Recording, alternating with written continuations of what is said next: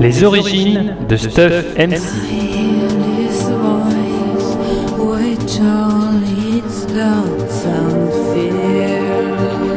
Romance spéciale anniversaire Pommecast de Pomme 24.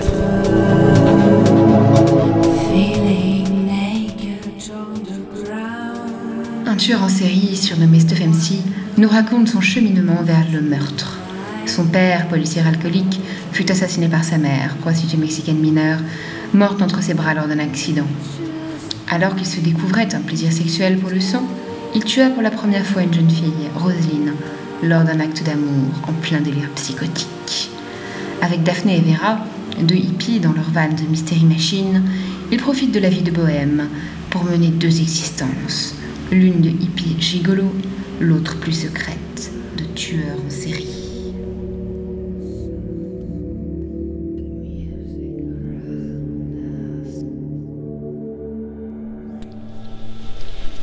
San Francisco. Je rentrais d'une visite du Fine Arts Museum qui exposait une rétrospective des Gonsuelo, un peintre autrichien du début du siècle. Je ne saurais dire ce qui m'attirait dans son œuvre, mais je vous conseille ces tableaux de femmes. Ils sont ce que je vois. Éperdu donc de l'art de ce disparu, je me permis quelques courses dans une épicerie sur le chemin du retour au van. Ferra adorait les chocolats, Daphné les sucres d'orge et moi les bières. On allait parler de mystique d'art, baiser et fumer ce soir, et je rentrais serein, profitant par avance des bons moments à venir. Le bus me laissa à quelques centaines de mètres du terrain vague où nous avions garé le Mystery Machine, un peu à l'ombre d'un bâtiment désaffecté qui allait détruire sous peu. Pas de bruit, rien. Elle devait dormir. Mais non, personne dans le van. Je regardais autour et vis Vera ressortir du bâtiment désaffecté. Elle me regarda puis me sourit.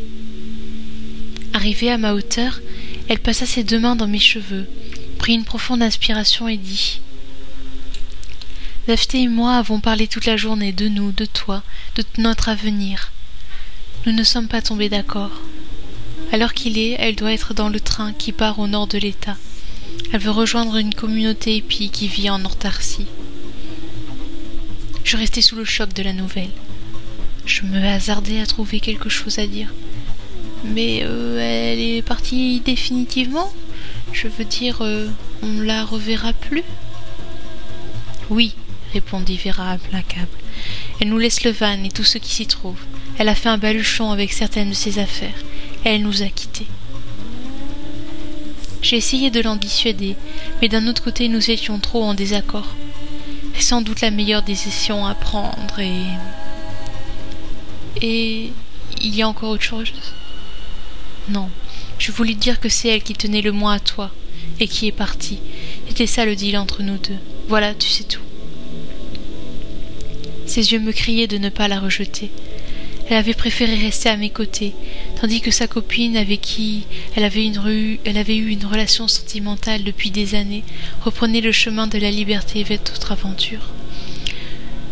Je ne trouvais malheureusement pas le choix de Vera très courageux. Je restais là à la regarder, à me demander quelle décision prendre.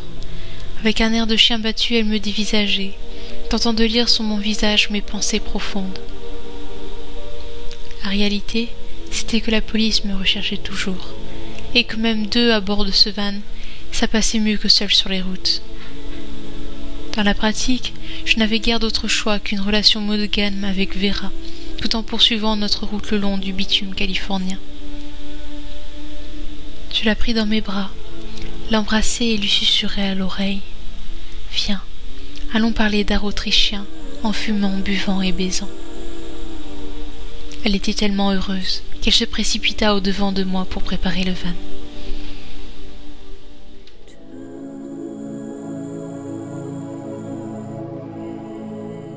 Fly me to the moon, let me play among the stars.